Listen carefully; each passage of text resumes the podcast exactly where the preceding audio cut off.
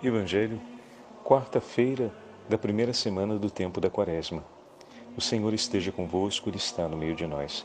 Proclamação do Evangelho de Jesus Cristo segundo São Lucas. Glória a vós, Senhor. Naquele tempo, quando as multidões se reuniram em grande quantidade, Jesus começou a dizer: Esta geração é uma geração má. Ela busca um sinal, mas nenhum sinal lhe será dado, a não ser o sinal de Jonas. Com efeito, assim como Jonas foi um sinal para os ninivitas, assim também será o filho do homem para esta geração. No dia do julgamento, a rainha do sul se levantará juntamente com os homens desta geração e os condenará.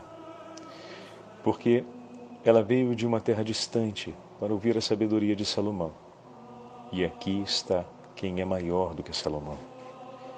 No dia do julgamento, os ninivitas se levantarão juntamente com esta geração e a condenarão porque eles se converteram quando ouviram a pregação de Jonas.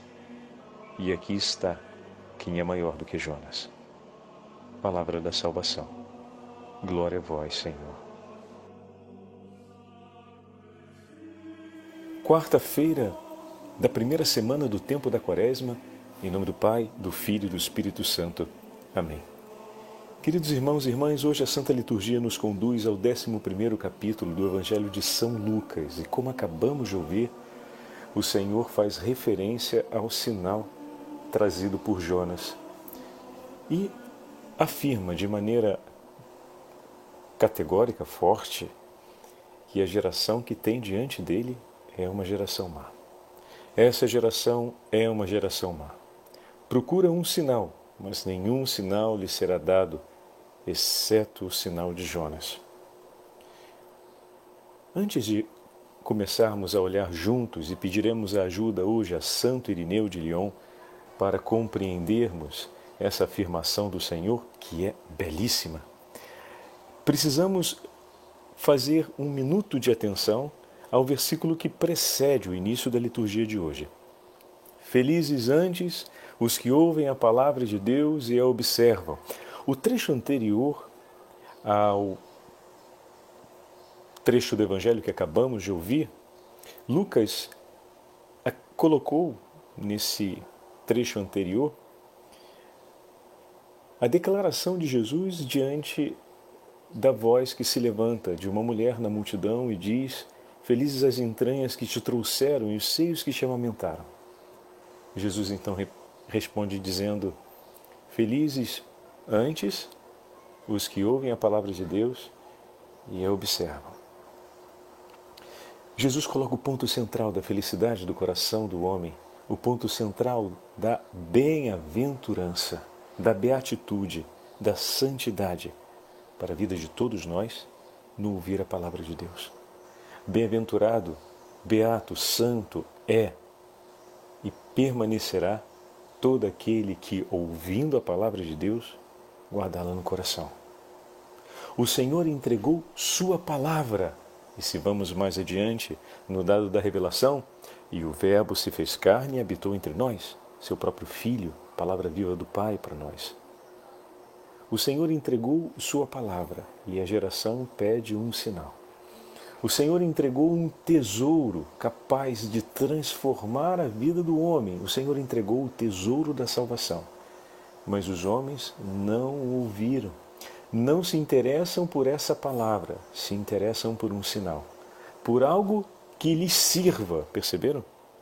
Se interessam por aquilo da parte de Deus que possa servir para eles. E Deus entrega a sua palavra, Deus entrega o seu filho para a salvação dos homens, mas os homens se interessam por um sinal, por aquilo que possa ser para eles. E o Senhor faz a referência, então, ao sinal que Deus deu, o sinal de Jonas. Aqueles que já conhecem a história do profeta Jonas, que se rebelou contra o cumprimento da palavra de Deus, o Senhor fala a Jonas para que ele vá a Nínive e anuncie aos ninivitas que se convertam, porque pela vida que levavam iriam perecer na morte eterna. Mas não era fácil para Jonas cumprir isso, não porque não ouvisse ao Senhor, vejam. apesar de toda a rebelião que nós vamos perceber, ou melhor, resistência no coração de Jonas a acolher a palavra de Deus, Jonas alega que o povo ninivita não receberá. E de certa forma, também ele espera que isso não aconteça, mas não por maldade, mas porque aquele povo provavelmente foi o povo que fez muito sofrer seus antepassados e ainda teriam algumas dores presentes ali. Jonas resiste a aceitar o mandato do Senhor e pede que o Senhor não insista com ele. Isso mostra duas coisas: que Jonas não queria contrariar ao Senhor, mas queria que o Senhor desistisse dele.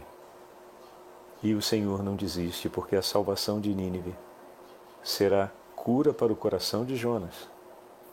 Por causa da dor que ele traz por tudo que se passou lá atrás, na história de sua família, na história de seu povo, isso poderia levar o coração de Jonas a se tornar um coração perverso. Para que a cura pudesse acontecer no coração de Jonas e para que também Nínive fosse salva, era preciso que a palavra de Deus entrasse no coração de Jonas, ou seja, que o profeta voltasse a ouvir e ouvindo, acolher. Escolher a palavra, escolher em obediência o que o Senhor lhe propõe. E lembrando Deuteronômio 11, escolheria assim a vida. O Senhor quer salvar a Jonas, quer salvar os ninivitas, mas na sua providência de amor não quer salvar um sem outro. Que maravilha! O Senhor não quer perder ninguém.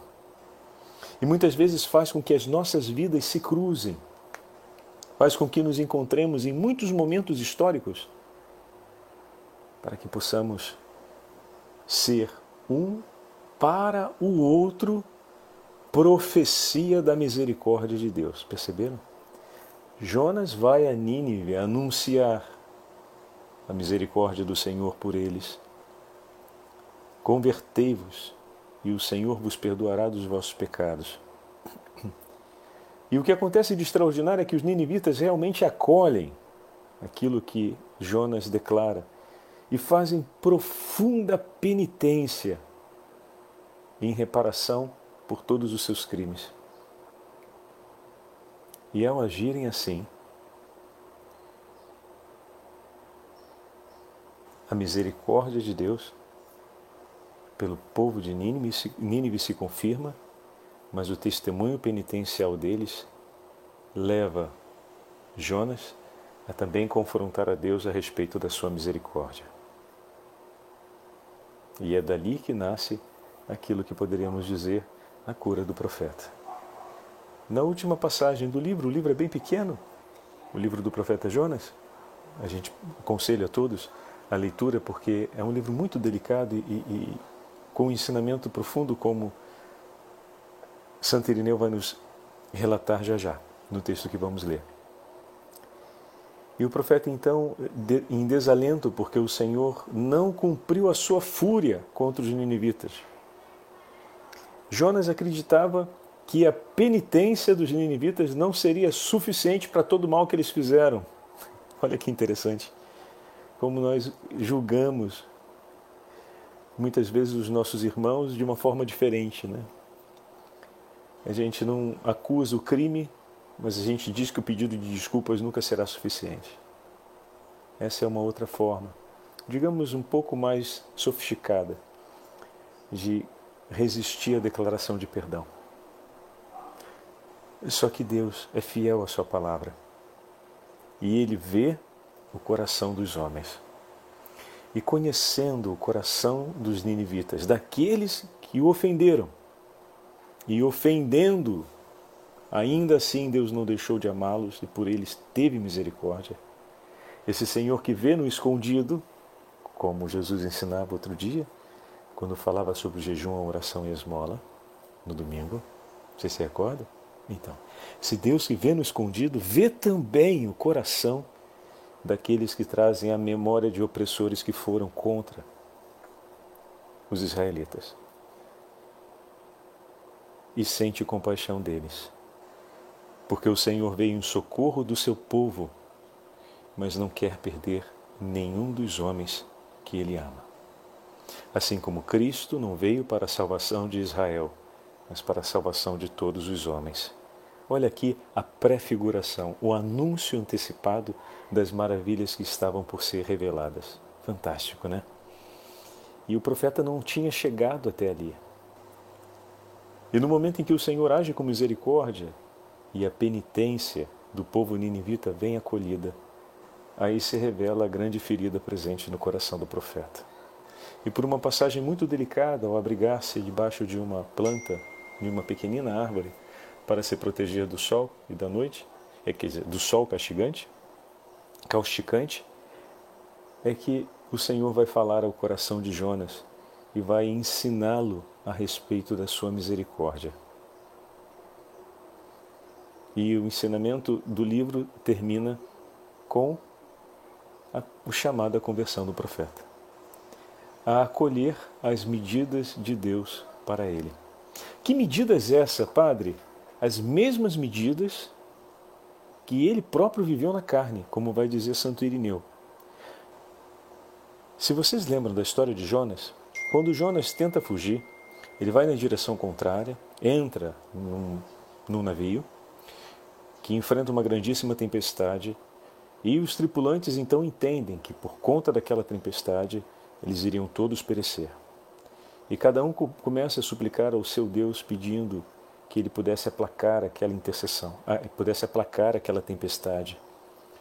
E Jonas quietinho, a um determinado momento, ele diz: Meus irmãos, eu peça ao seu Deus, peça ao seu Deus. Acordaram ele e disseram: Peça ao seu Deus. E ele disse: Eu adoro ao Deus verdadeiro, vivo, Criador do céu e da terra. E eu o ofendi. Eu o ofendi. Não ouvi a sua palavra e fugi de sua vois. Me joguem nas águas, me lancem nas águas. Em outras palavras, eu devo pagar com a vida pelo pecado que cometi, mas não é justo que vocês, que são inocentes, pereçam. E é lançado então Jonas dentro d'água, e aqueles homens dizem, é muito comovente essa passagem. Eles relutam um pouco em fazer isso, porque eles dizem: não temos nada contra você, nem contra o seu Deus.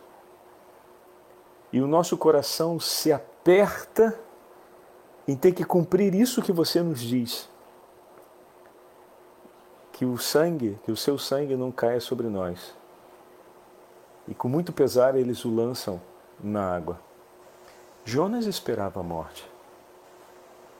Seria um mínimo ato de justiça por ele não ter obedecido à voz do Onipotente e por ele ter insistido que Deus desistisse dele. Mas ali começava a história que vai culminar no final do livro com um diálogo entre Jonas e o Senhor, na morte da arvorezinha seca, que seca. Naquele momento que ele é lançado para a morte, o Senhor teve misericórdia de Jonas e o grande monstro marinho o engole. E depois vai regurgitá-lo nas margens do mar de Nínive o Senhor o tomou na sua misericórdia. Que fantástico, meus irmãos. Que fantástico, porque teve misericórdia da vida do profeta. Recebeu aquela entrega, mas o Senhor não quis a morte do desobediente, não quis a morte daquele que se opôs a ele por um instante e que ali reconhecia o seu pecado, veio ao seu encontro e de uma forma surpreendente, superando qualquer possibilidade de interpretação ou súplica de misericórdia por si, daquele penitente, o Senhor veio em seu socorro com uma misericórdia surpreendente e o salvou da morte para que ele fosse obediente. Estão percebendo?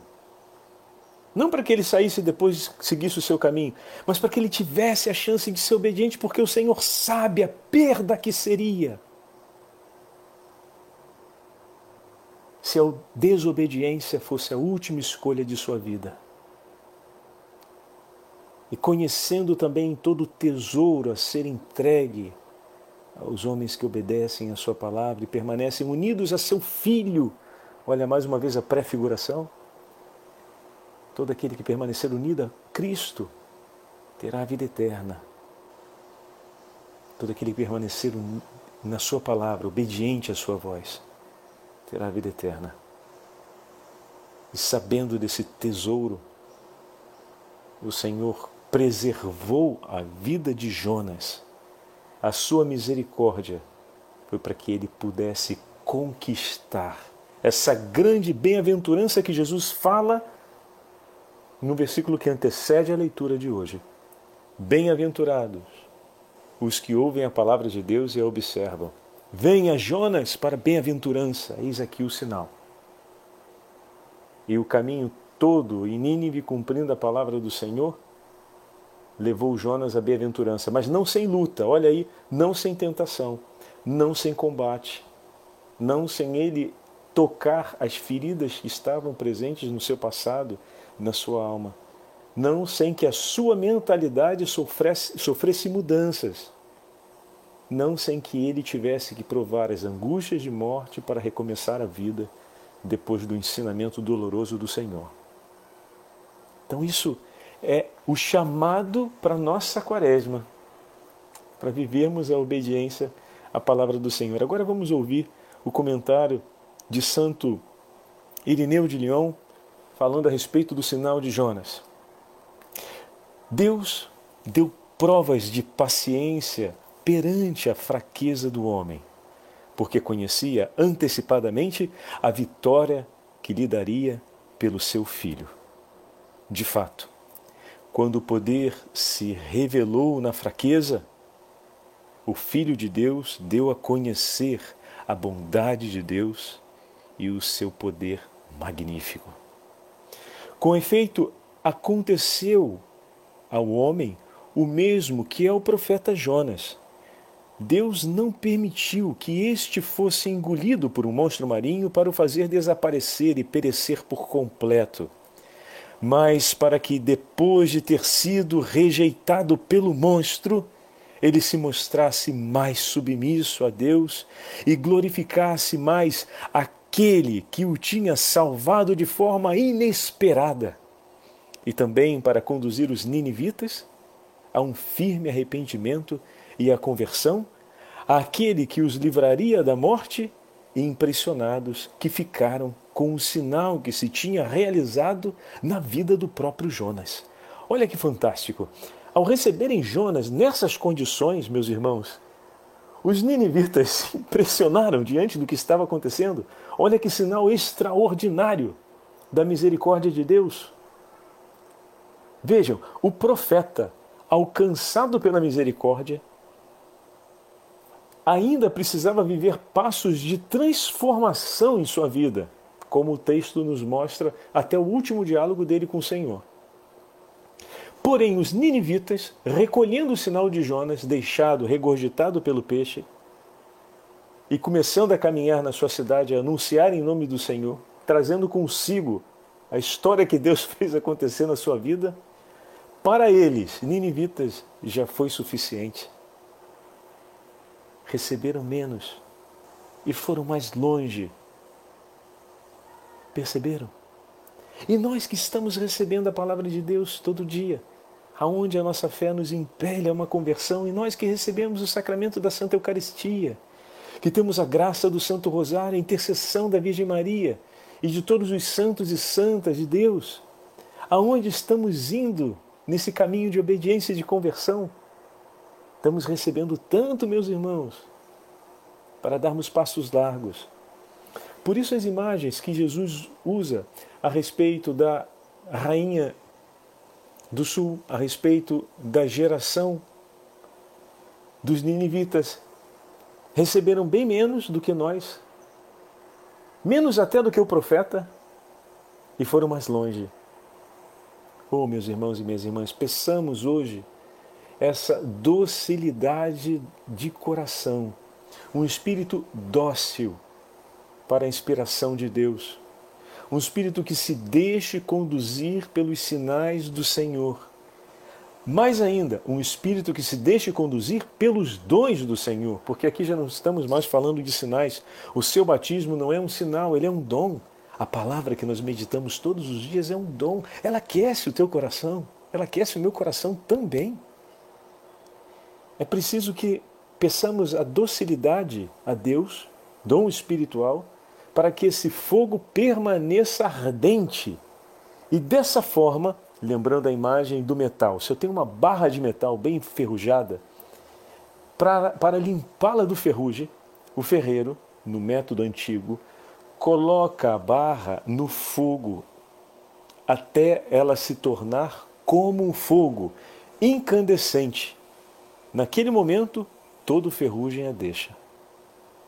Assim também o nosso coração, muitas vezes enferrujado pelo pecado, precisa se aproximar dessa grande fonte de calor e de calor intenso que é a palavra de Deus, que são os sacramentos, para que ela possa se aquecer até um, o nosso coração se tornar um com o fogo, que é essa imagem antiga que eles usavam, né?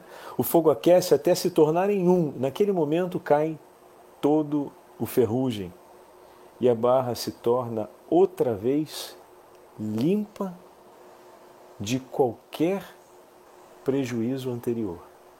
Se torna perfeita e pode ser polida ao seu brilho, ao seu melhor brilho.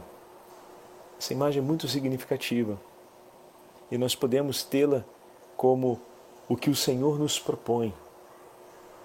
Não temos mais sinais, temos agora dons que foram entregues por nós. Continuando o texto. Da mesma maneira, no princípio, Deus não permitiu que o homem fosse engolido pela grande serpente, o dragão antigo, autor da desobediência, para o fazer desaparecer e perecer por completo, mas porque tinha antecipadamente preparado a salvação para todo o gênero humano, realizada pelo seu filho Jesus, por meio do sinal de Jonas, ele também vem nos salvar. Salvação que foi preparada para aqueles que tiverem por Deus os mesmos sentimentos que Jonas e que, como ele, confessarem: Adoro o Senhor, Deus do céu, que fez os mares e a terra. Deus quis que o homem, dele recebendo inesperadamente a salvação, ressuscitasse de entre os mortos e glorificasse o seu nome dizendo com Jonas: Na minha aflição invoquei o Senhor, e ele ouviu-me. Clamei a voz do meio da morada dos mortos, e ouvistes, ó Senhor, a minha voz. Deus quis que o homem continuasse fielmente a glorificá-lo e a dar-lhe graças sem cessar pela salvação que dele recebeu em Cristo Jesus. Eis aqui o sinal de Jonas, que seja também um sinal para todas as nossas, para todos nós, a fim de que os dons que já recebemos de Cristo possam ser colocados em prática, possam ser celebrados, que o bom Deus nos dê o dom, um dom a mais, ou que renove esse dom, porque esse dom já foi entregue um dia para nós, da docilidade do Espírito para acolhermos a Sua palavra, de maneira que, obedecendo-a, ela possa ir pouco a pouco transformando o nosso modo de pensar, curando as feridas da nossa memória, nos dando a graça de nos reconciliarmos com o nosso passado, para cantarmos gloriosamente as alegrias e as maravilhas que vêm pelo nome do Senhor. Pois o Senhor é misericordioso por nós e vem em nosso socorro para nos salvar, a fim de que vivamos e possamos cantar as maravilhas de Deus. O Senhor esteja convosco, Ele está no meio de nós. Pela intercessão dos santos apóstolos, de São José e da Santíssima Virgem Maria, Mãe de Deus, abençoe-vos o Deus Todo-Poderoso, Pai, Filho e Espírito Santo. Amém.